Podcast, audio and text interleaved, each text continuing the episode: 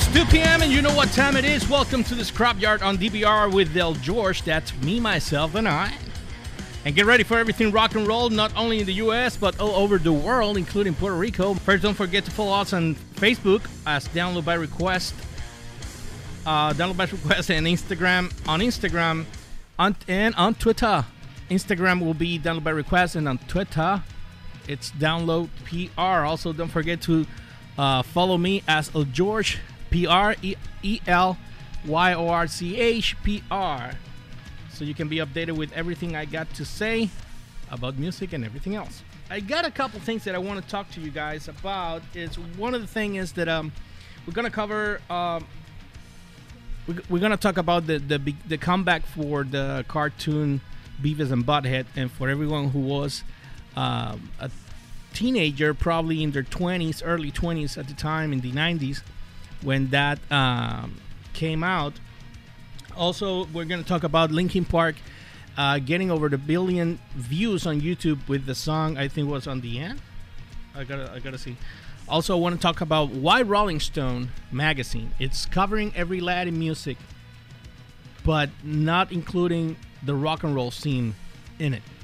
So that's one of the things that I want to talk about. Also, Nikki Sixx being 19 years so sober, and obviously the our interview with Mr. Ramon Ortiz. So, talking about spin-offs, one of the things that I'm very interested in is like Beavis and Butthead. For everyone that does who doesn't know this, it was very funny at the time, but at the same time, it was very fucked up because it was making a lot of damage and it was like how did they call this on how did they call this on the on the militia i think it was collateral damage collateral collateral damage. Yeah that was one of the things.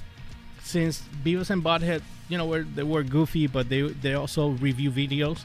But at the same time what they did was they make fun of videos and sometimes they bully some of the artists as well. So the collateral damage that they got was bands like Winger, for example, took the heat very hard with fans and people, you know, bullying.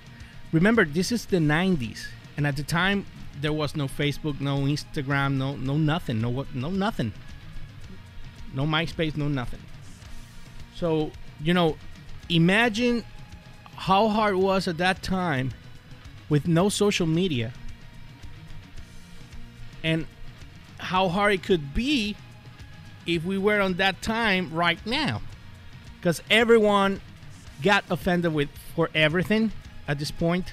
I mean th- at this point that they just crashed the ridiculousness i don't know if that's a word but um the ridiculousness of being stupid and cry for everything. I'm not talking about uh, justice or talking about um, um, things that um, you know the, the costs like like life life mat life matters you know stuff like that are very serious but i'm talking about the people who got uh, to try to get advantage for everything that doesn't apply to that. So what that's one of the things that i'm very concerned about that. And crying uh, crying about everything for me is very stupid. It's like they change everything because they want to feel the I don't- even want to talk about that because I know I'm gonna get in trouble and I'm gonna get a, a lot of heat about that. But for example, The Last of Us, I'm gonna have someone to talk about that in the future shows because one of the things that I love the most about that game is the story, how they play. They play well with the characters and the and the the bond between these two characters, and then assassinate the whole thing in the second one.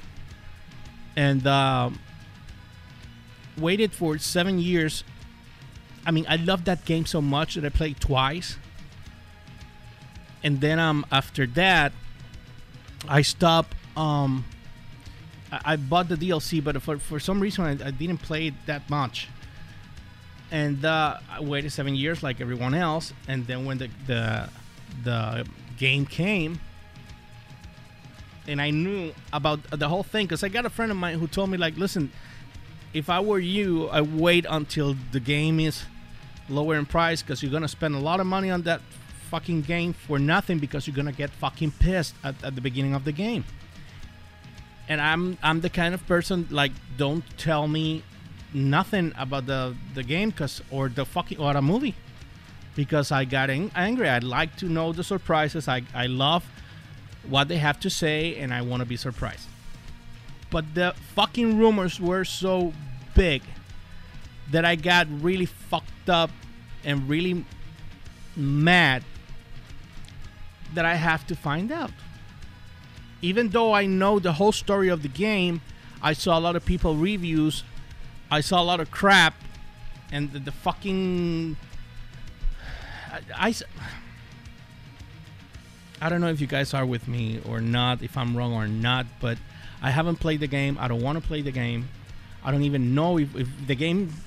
I don't know if, if a year from now the game is cost 19 dollars if I'm gonna buy it or not.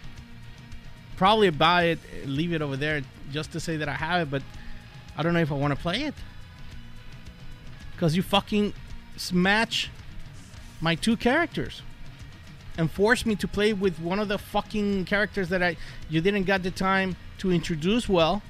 You just forced me to play with the fucking character I didn't know, and you force me to be kind with that character during the game. That's fucked up. I don't want to do that crap. There's no fucking way. So for me, it's a fucking. I don't know. I I read. I really hate it. So let's go back to the. well, we're gonna talk about Beavis and Butthead for some reason. I mean, people, if this is the first time you're seeing the show, you got you just got to realize that I am like that. I'm always been. I mean, I go back and forward with different themes, and you know, I don't know why, but I'll do it. I'll do that. Let's just do it like that.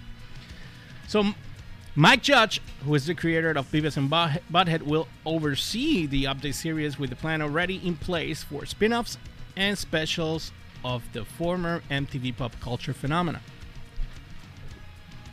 Remember, in the 90s, everything was about music, rock and roll, probably uh, rap at that point, movies, I mean everything pop culture, including Beavis and Butthead. Uh, it was part of the Nickelodeon uh, liquid, I mean liquid television. I'm sorry, MTV liquid television. That was um, basically like a TV show, uh, like Cartoon Network when they got um, Adult Swim. It's almost the same thing but at the time was liquid television. You got to remember, no, no, no Cartoon Network was at the time. That came later on. So, liquid television was an experiment for, put it that way, like uh, but uh, like you you got um an album covering a lot of artists in it.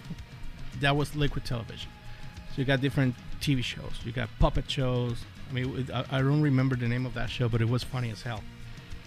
You got puppet shows, you got Beavis and Butthead, you got Aeon Flux, you got a couple different uh, uh, shows over there, and then from there, Beavis and Butthead came. So they they were there, I think, for a couple months. I don't re- I don't remember well, but then after that they came um, for their own show, and you know, so let, us say let's see what they ha- what they got in here. So they said that Viacom CBS owned the cable network is reviving Beavis and Butthead, with the series creator Mike Judge returning as a relaunch and, relaunch and reimagine the franchise as part of the sizable deal that includes a two seasons ordered and plans for additional spin-off and specials. One of the things I'm I'm concerned about is because they want to reimagine the franchise. That being said, you got to remember when they did that show, they did it for the Gen X. Today, Gen X became Gen, uh, Gen C. So the millennials, who are the the youngest generation right now, the kids, because millennials are under 30s right now. So the younger generations are the thieves, the centennials. I don't know how they're gonna work with that shit since this new generation right now is the crying generation in some point. Not everyone, but some of it are crying for anything. I don't know fucking why. I have no idea why. They cry for everything. They get they get offended for everything. It's like a gap between two generations. So, so I don't know. I have no idea. And I got a good millennial friends. They are like me or like my gen, my generation, and they and, and they get very mad when they see someone from his generation complaining for stupidity. So that's one of the things that I'm very concerned about that. But Gen Gen Z are very young, and basically they are from Gen Z can be sons from the Gen X and millennials. So you know, I don't know how that's gonna play with Beavis and Butthead since they were very bully cartoon. Judge will return as the as the show central driving force and will read. He will write and produce and provide the voices of both of the iconic characters who became pop culture culture sensation in the early 90s on Comedy Central, corporative siblings of MTV. Viacom owns, owns uh, MTV and, and, and Comedy Central, so I don't know how that's gonna play, really. In the new incarnation, Beavis and Butthead will enter a whole new Gen Z world with metal themes. That's meta theme, themes. I'm sorry, that are said to be related to the both new fans, who may be unfamiliar with the original series and old. Uh, the, the new take of the teenage couch potatoes comes less than 10 days after Comedy Central became the home of Jodie and the adult animated series of the spin off of da- Daria, Daria. I think it's like, I don't know if, if if some if, if someone lived that time, you remember diarrhea, cha cha cha, diarrhea, cha cha cha. That was the way they they they make fun of her name, Dar- Daria, and then after that, that that became a show as well. So I think they make like three shows after that show. I don't remember, but I know Daria, which itself was an offshoot of Judge a Judge's Beaver and Butthead, and Beaver and Butthead like the Tracee Ellis Ross led Jodie hails from MTV Studios in the House division of launch, uh, launched two years ago by McCarthy with the goal of monetize the company's vast library and sell to the third-party buyers. For those who doesn't understand, third-party buyers are like different networks who buy the licensing of the of the product. In this case, the cartoons or the show or whatever. So you can put the show again on the air as um, rerun. And a lot of people make a lot of money with reruns. Just in case you don't know that, ask friends. so it says here the Beavis and Butthead original launched as part of MTV Luca Television, like I said earlier, in the 1992s before being turned out a series a year later. So I was wrong. It wasn't a couple months. It was a year later. The show would run between 25 to 50 original episodes a year, a year through the 1997 before being revived for an eighth season in 2011.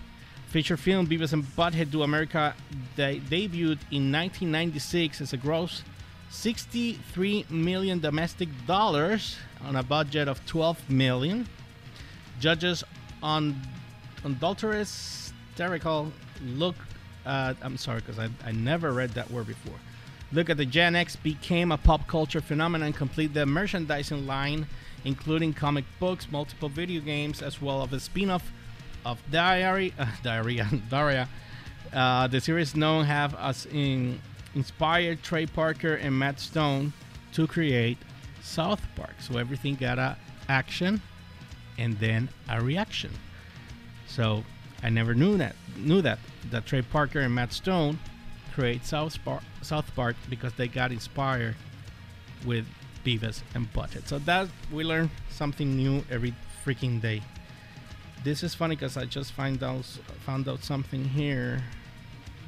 Anyway, so let's wait. We gotta we gotta wait and see what the fuck is gonna happen with that show. I'm very concerned about how that gonna play with the new generations and and the other thing is that that show is coming on, on Comedy Central.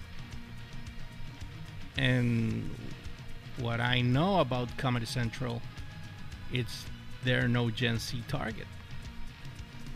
So I don't know how they're gonna play with that. Really. We gotta I don't know. In other news, we got um um Linkin Park um they got to the billion views after the Numb surpasses a, a massive milestone in the late 2018. So Linkin Park music video in the end has surpassed 1 billion views on YouTube, making it of the only rock of metal videos to cross the 9-digit mark. In the end, is Linkin Park's second video to cross a billion views after Numb surpasses the, ma- the massive milestone, like I said earlier, uh, in the 2018. Contrary to the uh, contrary uh, to some fans' memory, in the end was not the lead single from uh, Hybrid Theory, through it was on undebatably the biggest. In the end, was released in October of 2000. Oh my God, it's been 20 fucking years. Holy fuck! One month after they debuted on the One Step Closer, the Mon- Monumental Cross uh, I mean, Cut dropped on October 24th, the same day Hybrid Theory was released. I'm taking this from loudwire.com just in case you guys want to take a look at it. And the first one was from the Hollywood Reporter, the, the one from Beavis and Butthead, just in case. The album first week sales legally, uh, largely, I'm sorry, on the back of the One Step Closer didn't got gigantic numbers at first, selling uh, only 5,000 copies in the first week. However, once in the in the end began spinning on heavy rotation, the album soon went gold and eventually properly uh, Hybrid Theory to sell one, uh, 4.8 million copies in 01. It, it, reminds me like Guns N' Roses with Appetite. Because when that album came out, they almost got released because they were very, very, very slow on sales. Very slow on sales. And since when the rock, uh, when the, the, the forgot the name of the guy. I think it was the A&R who believed so much on that band that he intervened with the the uh, Geffen Records, uh, you know, with Geffen, the owner of the label, and he intervenes with MTV because MTV didn't want to play Welcome to the Jungle. So what happened was, at the time, they said you only got one chance. We're gonna play it one time at midnight.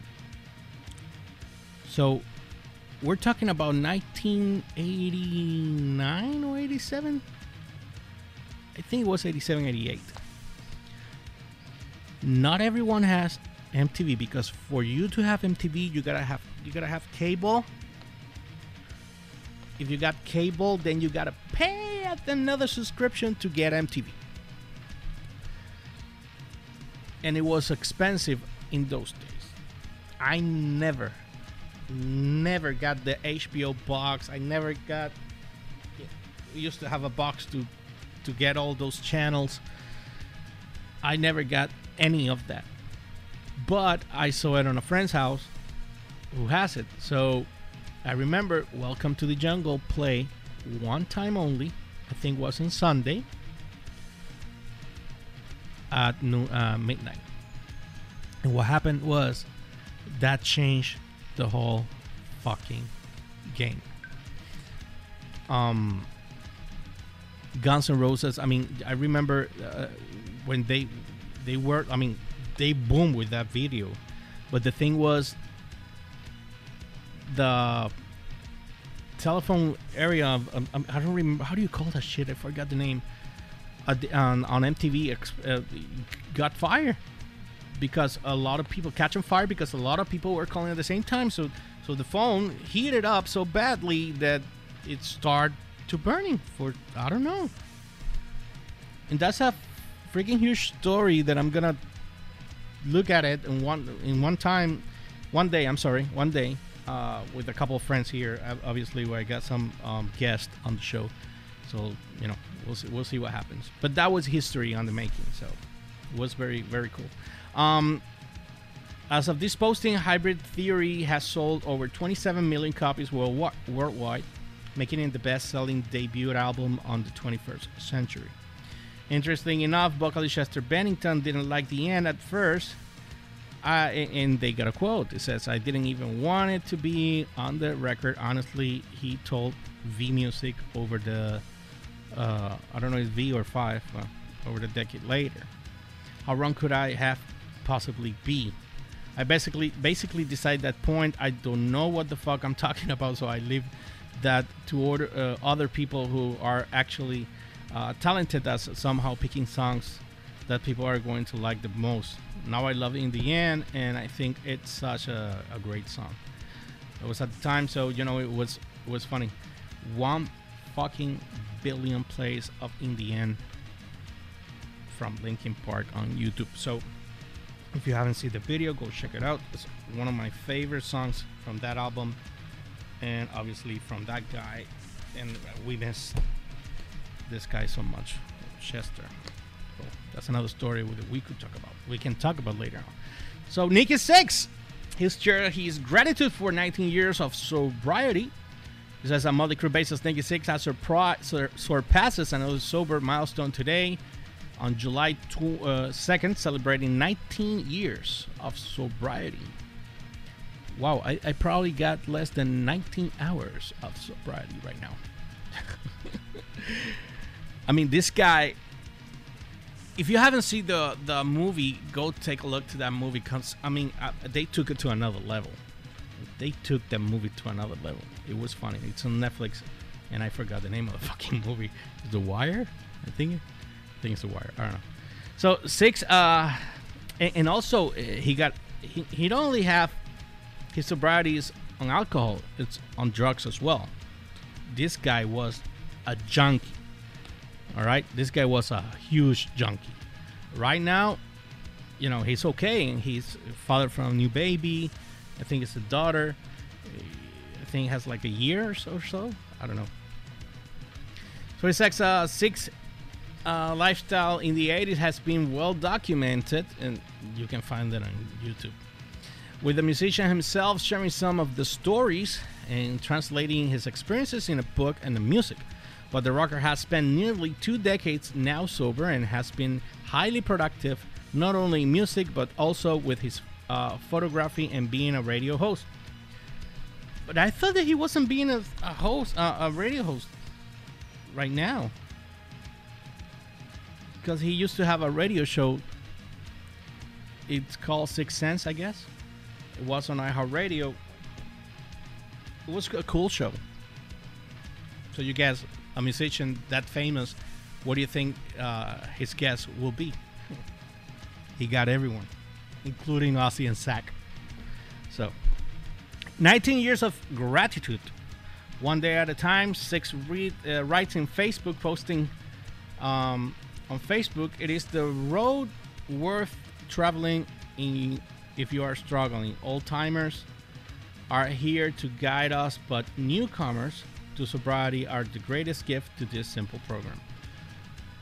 He continues, of course, it's not always easy. First thing I did and continue to do is cut toxic people out of my life, and, and I and I believe that a lot.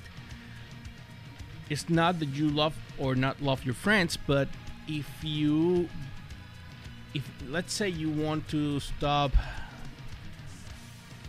I don't know, smoking for example. And I'm being nice. Let's say you want to stop smoking. If you kept hanging out with people smoking, you got two choices. The, the first one is fuck that. They can do whatever they want and, and you're okay. No, don't smoke. But if you are very weak, you're gonna start smoking all over again.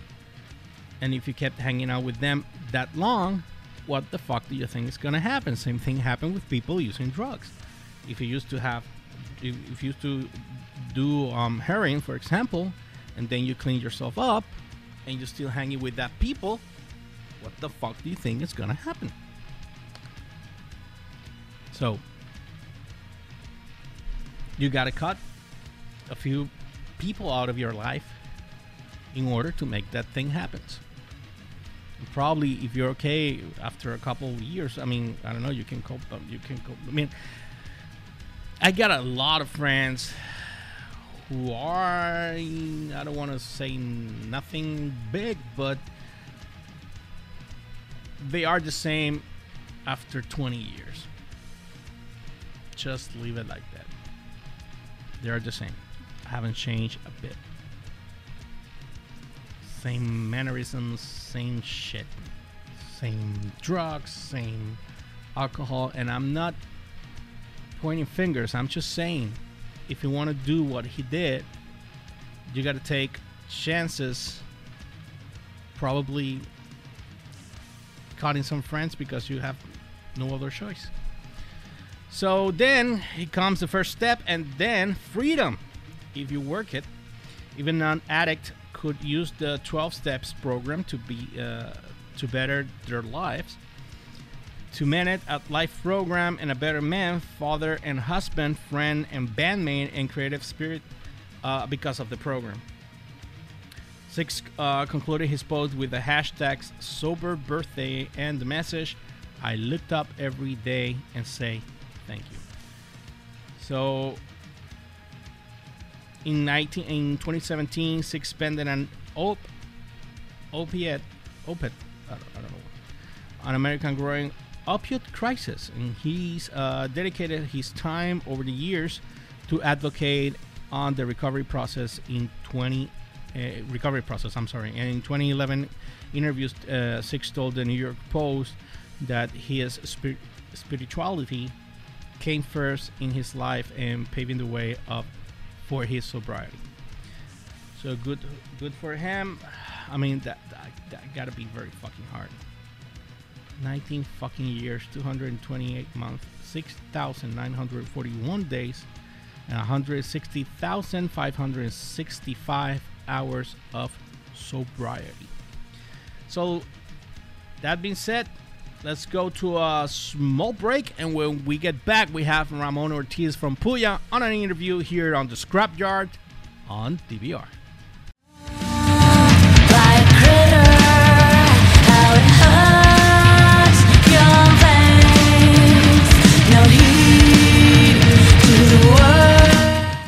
We're back, and uh, don't forget to follow us on downloadbyrequest.com. Follow us, uh, download by request on Facebook, Instagram, and on Twitter as Download PR to be updated with everything pop culture and music, and also El George. That's E L E L Y O R C H P R Y O R C H P R on Instagram, Facebook, and on Twitter. So that was Ramon Ortiz from Puya. I can wait to to see these guys live again, man. Last time I saw these guys was in the indie concert from Coors Light, in, Coors Light Indie Project. I don't know. No, Project Indie is mine. Spark TV Project Indie. Um. So anyway, we'll see. Tomorrow, we got more news about rock and roll. We're gonna talk about uh, the rock scene from Puerto Rico in this show, and we're gonna have um, I think the singer of the new band called Sofoka, that's C as sorrow, O F O K K A. I I don't remember. Anyway, we're gonna have him here. Uh, we're gonna ha- have him here tomorrow uh, for an interview here in the Scrapyard Show, and. Um, we'll see what's gonna happen tomorrow. Okay, so I'll, I gotta say goodbye. Don't forget to follow us on the on Twitter. I said George. That's E R L E L Y O R C H P R, and download by request on Facebook, Instagram, and download PR on Twitter. And obviously, downloadbyrequest.com if you want to be updated with everything in in the pop culture and music scene. Forget to follow us like us, and share all this content. And we'll see you next time on the Scrapyard on download by request. This is it, George from Scrapyard signing out. Later. Oh,